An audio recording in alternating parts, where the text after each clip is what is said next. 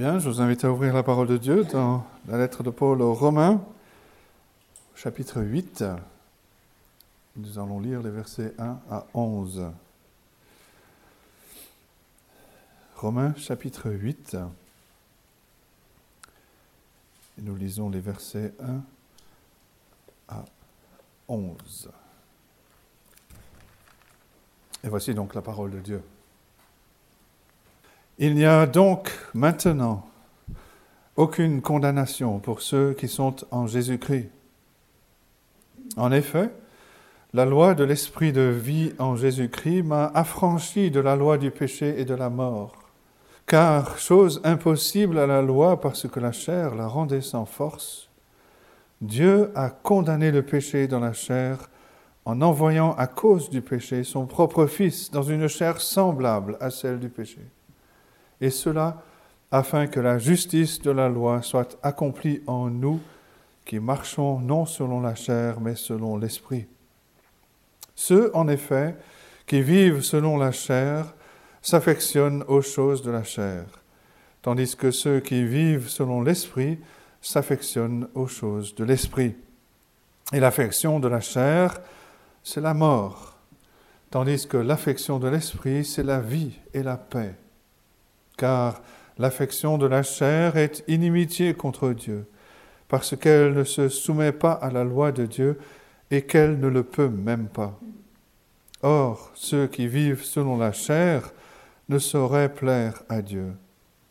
Pour vous, vous ne vivez pas selon la chair, mais selon l'Esprit, si du moins l'Esprit de Dieu habite en vous.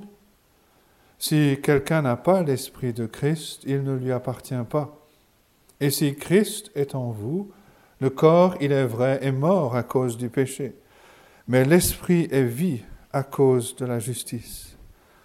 Et si l'esprit de celui qui a ressuscité Jésus d'entre les morts habite en vous, celui qui a ressuscité Christ d'entre les morts rendra aussi la vie à vos corps mortels par son esprit qui habite en vous. Et jusque-là, la parole de Dieu. Nous sommes arrivés donc à ce point dans cette lettre de Paul, et simplement pour euh, faire un peu le point euh, où nous en sommes, nous avons vu que le thème principal était euh, celui que Paul souligne au Romains chapitre 1, verset 16. L'évangile est la puissance, la dynamite de Dieu pour le salut de quiconque croit. Et comme il le dira dans le verset 17, puisque dans l'Évangile est révélée la justice de Dieu par la foi et pour la foi. Et ensuite, Paul nous a donné la mauvaise nouvelle à partir du verset 18 du chapitre 1 jusqu'au verset 20 du chapitre 3.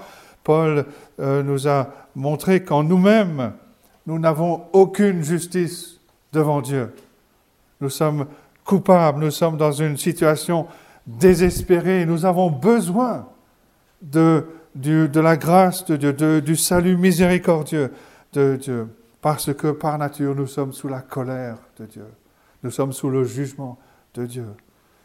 Mais il y a la bonne nouvelle de l'Évangile, à partir du chapitre 3, verset 21, et jusqu'au chapitre 5, euh, verset 11, Paul nous dit que c'est en Jésus-Christ, euh, Christ qui a subi la colère de Dieu en faisant la propitiation pour nos péchés en détournant toute la colère que nous méritions, en la détournant sur lui, parce qu'il a pris sur lui nos péchés. En faisant la propitiation pour nos péchés, nous avons en Christ, nous pouvons être justifiés, nous pouvons être déclarés et considérés justes. Nous trouvons la rédemption de nos péchés. Et Paul a pris le temps dans le chapitre 3 et 4 de nous expliquer comment vient la justification, euh, qu'elle vient non pas par, la, par les œuvres, mais par la foi. Et à partir du verset 12 du chapitre 5, Paul va nous expliquer comment toute notre rédemption se trouve en Christ. Euh, on peut le résumer en deux lignes. D'abord, nous sommes justifiés par la foi et non pas par les œuvres.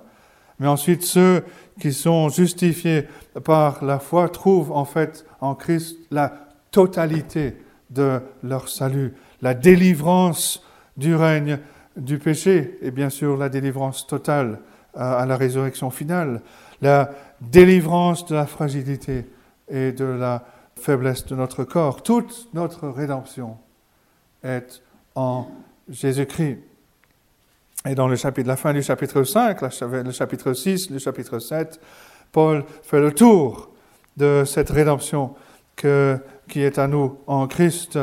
Il nous explique que lorsque nous sommes devenus chrétiens, nous sommes enlevés du royaume d'Adam, du royaume du péché, de la condamnation, et nous sommes transférés dans le royaume de notre Seigneur Jésus-Christ, le royaume de justice, euh, le royaume de la vie en abondance, le royaume du salut. Nous ne sommes plus en Adam, nous sommes en Christ. Nous avons été transférés dans un monde entièrement nouveau.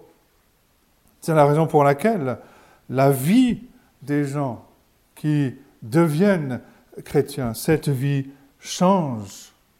Euh, ces personnes font l'expérience du pardon de leurs péchés, mais euh, non seulement cela, leur esprit s'élargit, leur esprit grandit, ils voient le monde avec un nouveau regard, ils voient les personnes euh, avec un regard nouveau, ils voient le peuple de Dieu avec un regard nouveau, ils chantent les cantiques avec euh, des nouvelles voix, on a chanté tout à l'heure, Seigneur, connais-je mille voix pour chanter tes louanges? Ces, personnes ont une attitude totalement nouvelle à, l'égard des personnes avec lesquelles elles marchaient autrefois. Elles ont de la compassion pour ces personnes parce qu'elles savent que ceux qui les entourent sont encore aveugles, spirituellement morts. Nous avons été sortis de cette nation d'Adam, ce royaume d'Adam.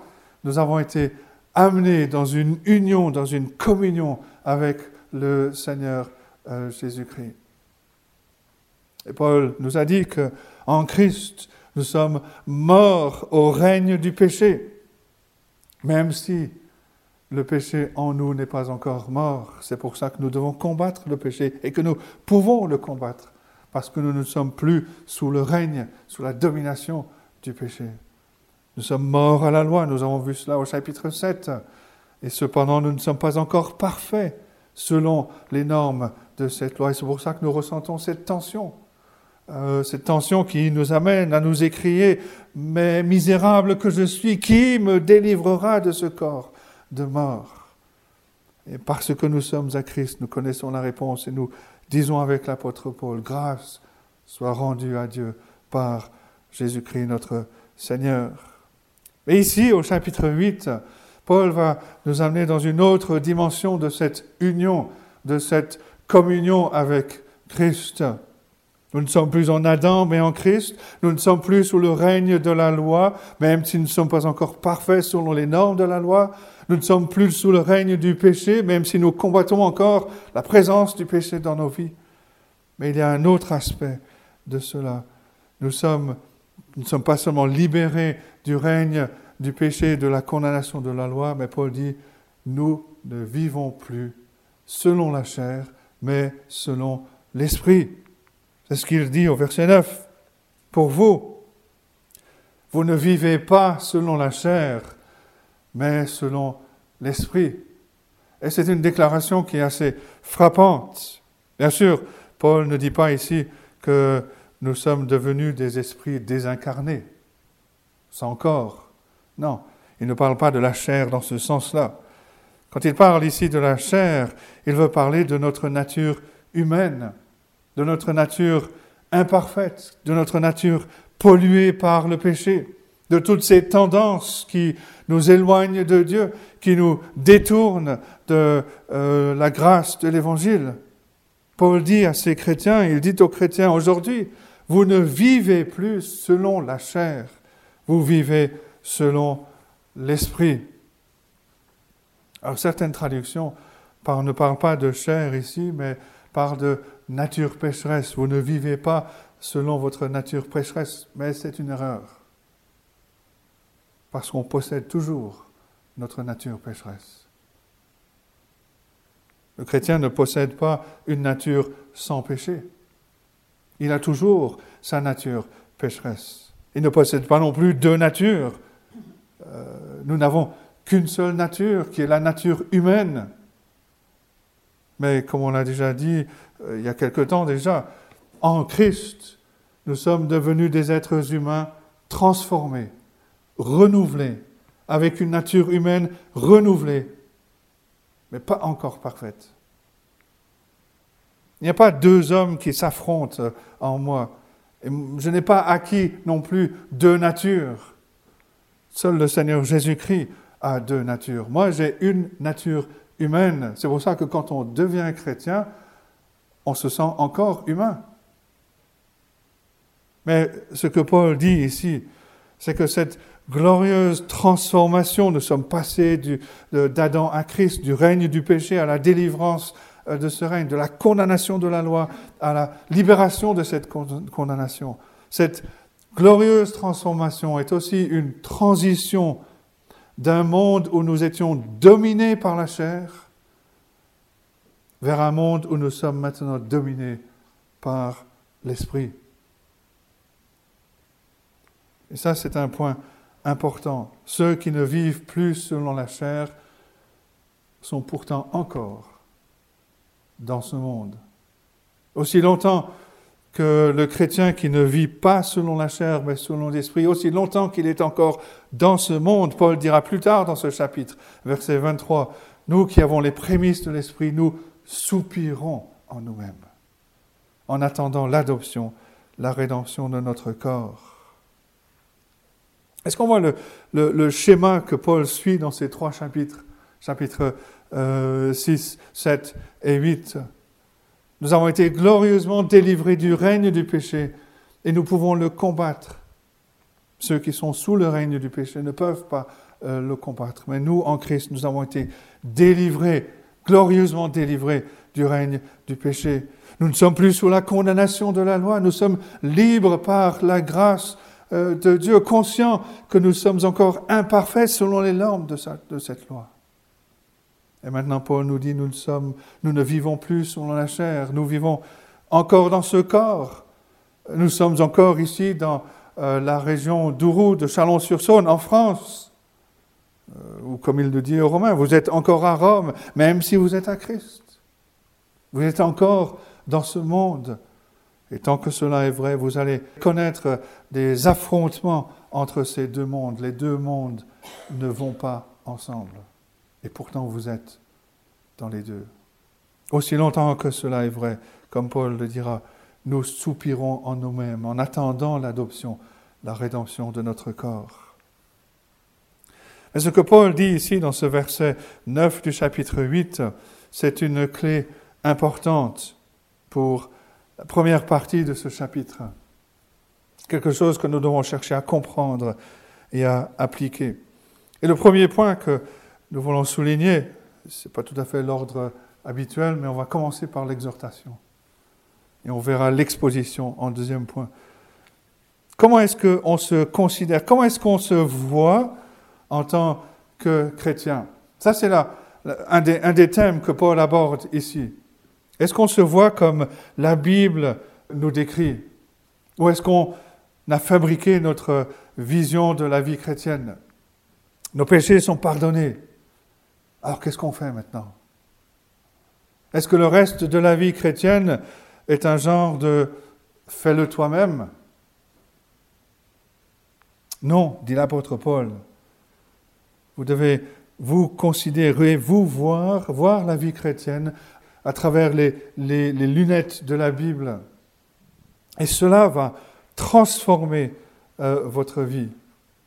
C'est d'ailleurs dans cette direction que Paul euh, veut nous amener, euh, puisque au chapitre 12, dans les premiers versets de ce chapitre, il va nous dire que nos vies peuvent être changées et sont changées par le renouvellement de l'intelligence. Alors pourquoi est-ce que Paul ne dit pas simplement Dieu nous a offert un salut, alors transformez vos vies, changez vos vies. Est-ce que cela vient facilement? Non. Cela ne vient pas facilement. Paul dit, moi je dois sonder la parole, je dois comprendre comment Dieu pense, je dois saisir la vérité de l'évangile en Christ et je dois l'imprimer dans votre esprit jusqu'à ce que les écailles de vos yeux tombent pour voir ce que Dieu dit à notre sujet, à nous qui sommes en Christ. Paul veut nous aider à voir comment l'Évangile nous décrit, afin que nous soyons stables dans notre vie, qu'il y ait cette stabilité. Et à partir de là, il nous dira ce que nous devons faire. Trop de chrétiens, on l'a déjà dit, ne veulent que cela, simplement qu'on leur dise, voilà, tu dois faire ceci, tu dois faire cela. Mais Paul dit, non, non, je veux le dire, mais pas tout de suite. D'abord, vous devez réaliser qui vous êtes en Christ. On a vu cela au chapitre 6, dans les versets 11, 12 et 13. Et il n'y a pas eu de commandement, il n'y a pas eu d'exhortation jusqu'à jusqu'à maintenant. Il n'y en aura pas jusqu'au chapitre 12. Et là, ensuite, il y aura des euh, commandements en grand nombre. Mais si on n'avait pas Romains 1 à 11, si on n'avait pas les 11 premiers chapitres, quand on lit chapitre 12, on lèverait les yeux au ciel, on dirait à Dieu, mais Seigneur, je n'ai pas les ressources pour vivre de cette façon. Je n'ai pas les ressources pour vivre comme tu le demandes. Et c'est pour ça que Paul, dans ses premiers chapitres, nous donne les ressources. On a tous rencontré, je pense, ou on a entendu parler de personnes non chrétiennes euh, qui nous disent, oui, mais la façon dont euh, je vois Dieu, c'est ceci. Mais c'est d'une folie de penser que l'on peut imaginer Dieu. Mais on peut, même, on, peut mettre, on peut commettre la même erreur au sujet de la vie chrétienne. Des chrétiens qui se disent, moi, la façon dont je vois la vie chrétienne, c'est... Non, c'est de la folie de penser qu'on peut imaginer la vie chrétienne. La seule chose qui compte, c'est de voir comment Dieu décrit la vie chrétienne. c'est pour ça que Paul prend tellement de temps. C'est pour ça que nous, nous allons nous attarder aussi sur ce sujet. Certains vont dire, oui, mais tout cela est, difficile. Il y a beaucoup de choses qui sont difficiles dans la vie. Même entre, entre les générations. Euh, est-ce que les parents d'aujourd'hui trouvent facile de comprendre le langage des jeunes? De leurs enfants Le langage parlé ou le langage des SMS Non, c'est difficile. Mais l'apôtre ici veut que nous soyons des chrétiens qui réfléchissent, qui ne restent pas au stade de bébé spirituel.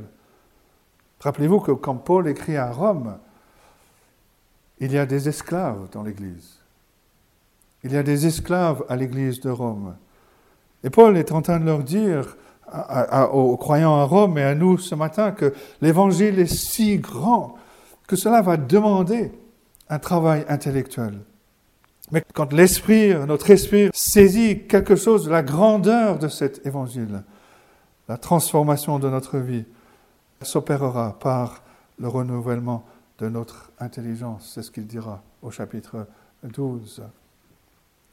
Certaines personnes voudraient que leur vie soit changée de notre façon, mais Paul dit non, l'évangile dit non. C'est par le renouvellement de notre intelligence que cette transformation se passe. Et c'est pour ça que c'est une bénédiction de se placer à l'écoute de la parole de Dieu, de plonger nos regards ensemble dans la parole de Dieu, de réfléchir sérieusement, bibliquement, de suivre l'argumentation de la parole de Dieu. Parce que ce n'est pas notre façon naturelle de penser. Nous avons ici donc une grande vérité que le chrétien doit saisir nous ne sommes, vivons plus selon la chair si nous sommes en Christ, mais nous vivons selon l'Esprit. C'est pour ça que nous pouvons combattre le péché.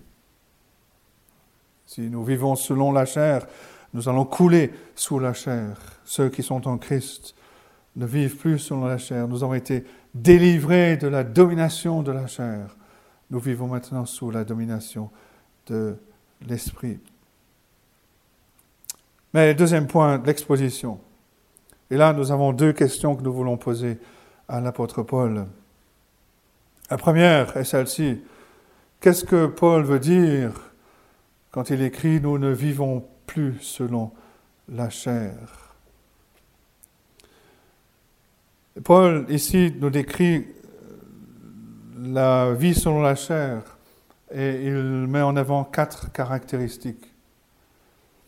La première caractéristique de la vie selon la chair, c'est un certain état d'esprit. Verset 5. Ceux qui vivent selon la chair s'affectionnent aux choses de la chair. Vivre selon la chair, c'est avoir une certaine façon de penser, un certain état d'esprit.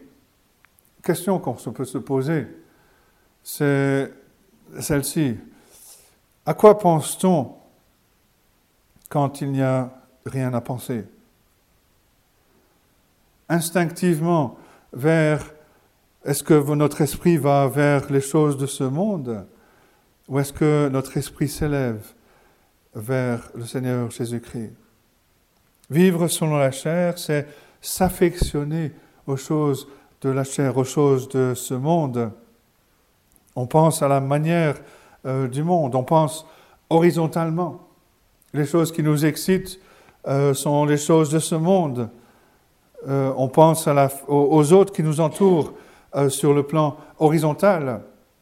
Vivre selon la chair, c'est avoir un certain état d'esprit, certaines affections qui restent sur le plan horizontal. L'esprit va suivre les affections. Il va là où il y a l'affection. Ce qui caractérise ceux qui vivent sur la chair, c'est ça, dit Paul. Ce n'est pas quelque chose qui vient simplement se coller à eux. Non, c'est quelque chose qui envahit leur esprit. Et c'est pour ça que cela peut poser des problèmes quand on a affaire à quelqu'un qui a perdu euh, l'esprit. C'est quelque chose, c'est un travail qui est, difficile. Leur esprit est, parti. C'est l'instrument que Dieu a donné pour nous permettre de réfléchir de façon claire. Et voilà maintenant cet, cet instrument ne fonctionne plus. Qu'est-ce qu'on fait? Qu'est-ce qu'on fait dans ces cas-là?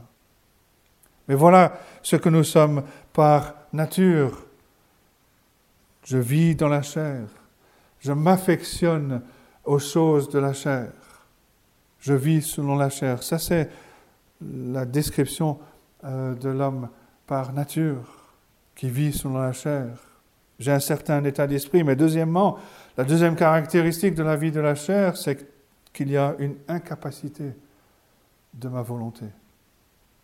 Il y a un refus dans ma volonté. Je ne suis pas capable de vouloir les choses qui plaisent à Dieu. Verset 7, l'affection de la chair est inimitié contre Dieu parce qu'elle ne se soumet pas à la loi de Dieu et qu'elle ne le peut même pas. Et ça, on peut le prouver de façon très simple. En disant à notre esprit, mais voilà, aime, aime la loi de Dieu. Soumets-toi à cette loi de toute son, de toute son énergie. Beaucoup de personnes peuvent, nous dire, mais oui, qu'elles ont un libre arbitre. Elles vont nous dire que oui, je, peux choisir quand je veux. Et si je veux choisir Dieu, je peux le faire. Mais euh, c'est de la foutaise. Ce sont des balivernes. Si vous rencontrez une telle personne, vous, vous mettez-la au défi. Je te défie de choisir Dieu maintenant. La personne va dire, non, mais je ne veux pas. Là, vous répondrez, mais je te défie de vouloir le faire. Montre-moi ton libre arbitre, montre-moi ton énorme volonté à vouloir aimer Dieu et à le servir de toute ton énergie. Quel est ton problème? Le problème, c'est que la personne ne le peut pas. La personne ne le peut pas et ne le fera pas parce que l'esprit et la volonté de la chair sont inimitiés, sont hostiles contre Dieu.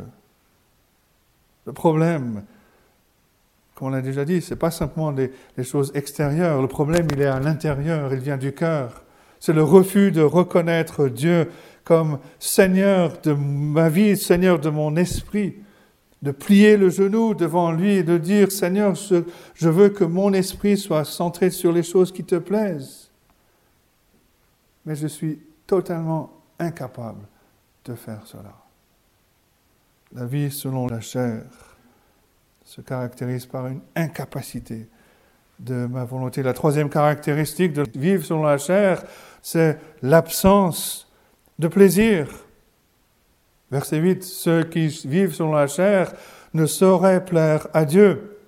Et ça, c'est quelque chose de, de terrible, parce que nous avons été créés pour plaire à Dieu.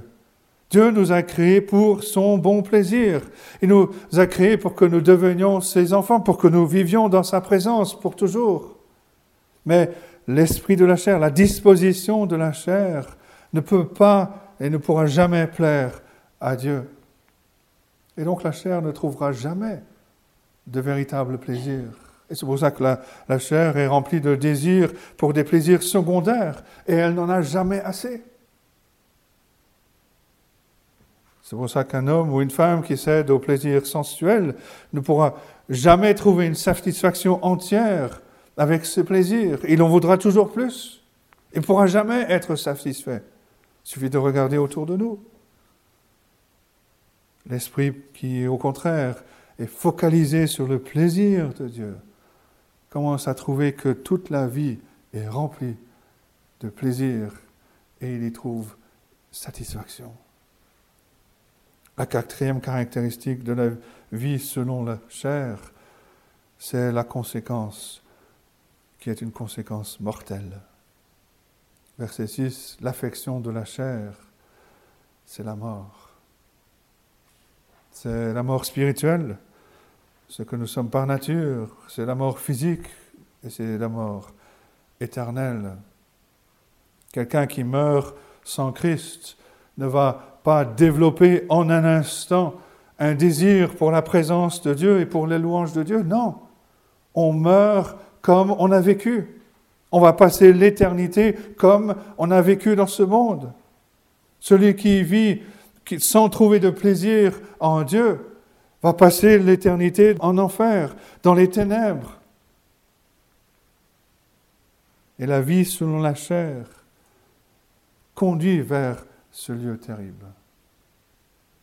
Il n'y a pas besoin de faire quoi que ce soit pour aller en enfer. Il suffit de vivre sa vie selon la chair, dans une mort spirituelle. La tragédie, c'est que ceux qui sont spirituellement morts ne savent pas qu'ils sont morts.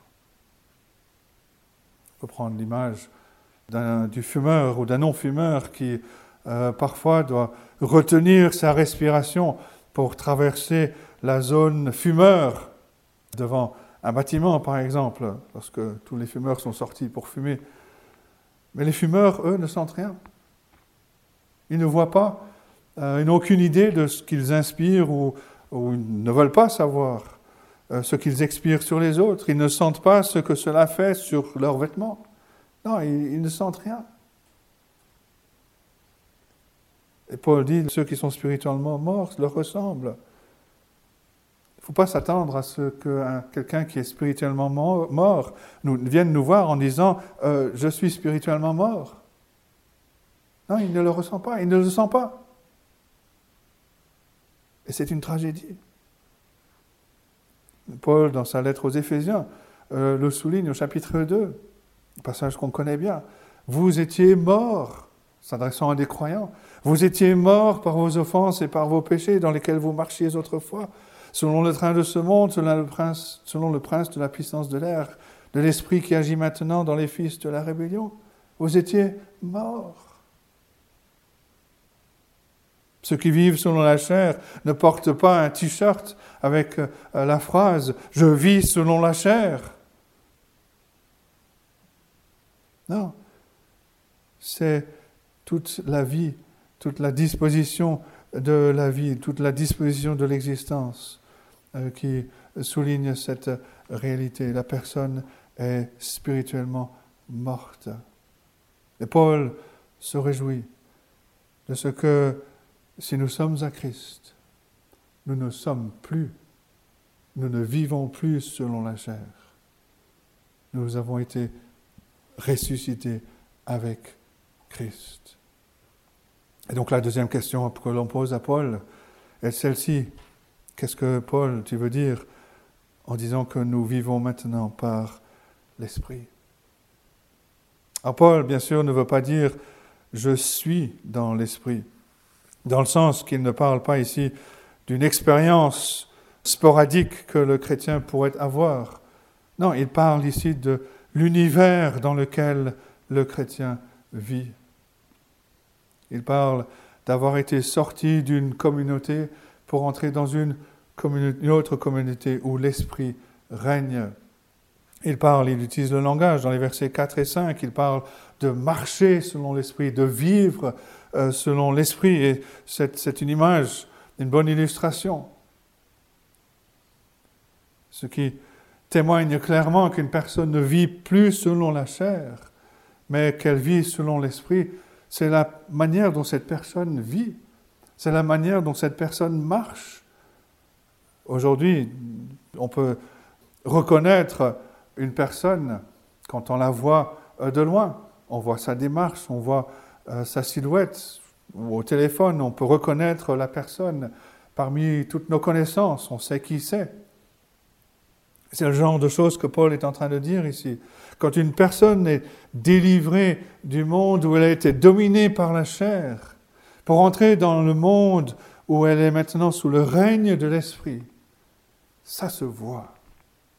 Ça se voit dans sa vie. Alors comment? Dans tous les domaines de sa vie. Paul nous explique ce que cela veut dire en trois points, que, ce que veut dire marcher selon l'Esprit en trois points.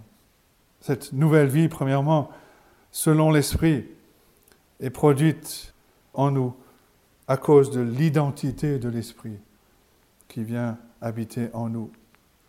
Regardez ce que Paul dit au verset 9 et 10. Pour vous, vous ne vivez pas selon la chair, mais selon l'Esprit, si du moins l'Esprit de Dieu habite en vous. Et il rajoute au verset 10, et si Christ habite en vous, l'esprit est vie à cause de la justice.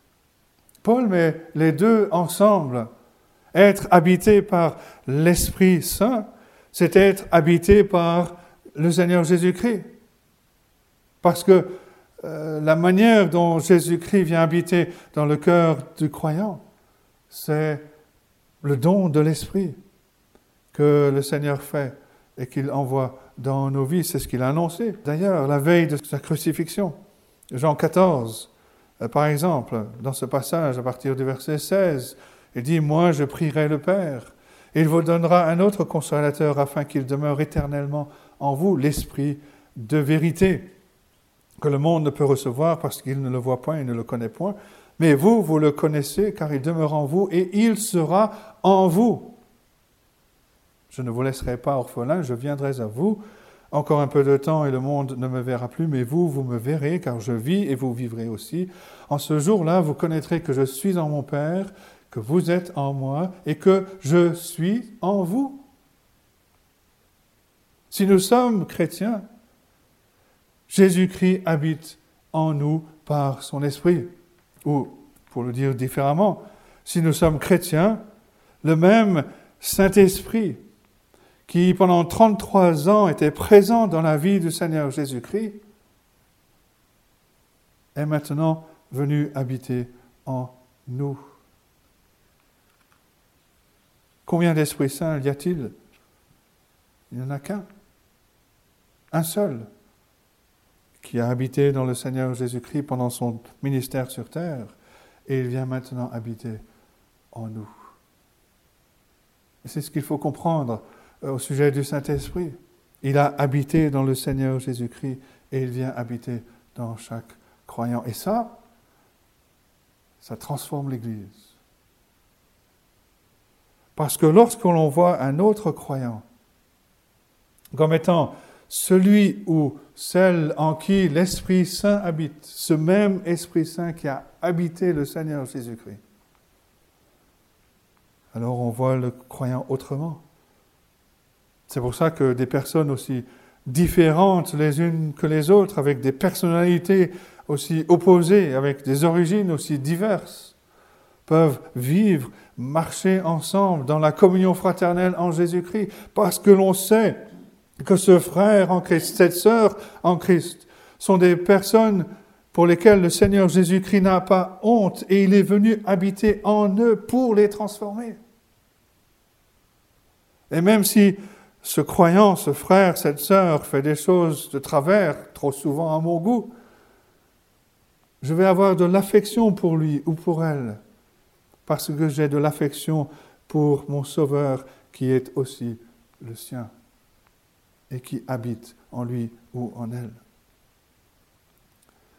Il y a ce petit refrain, je crois que c'est Jean-Claude qui l'a soulevé ou cité il y a quelques jours, ce refrain qui n'est pas dans nos recueils, mais il faudra qu'on l'imprime, qui dit Je t'aime de l'amour du Seigneur, car je vois en toi la gloire de mon roi. Je vois en toi la gloire de mon roi.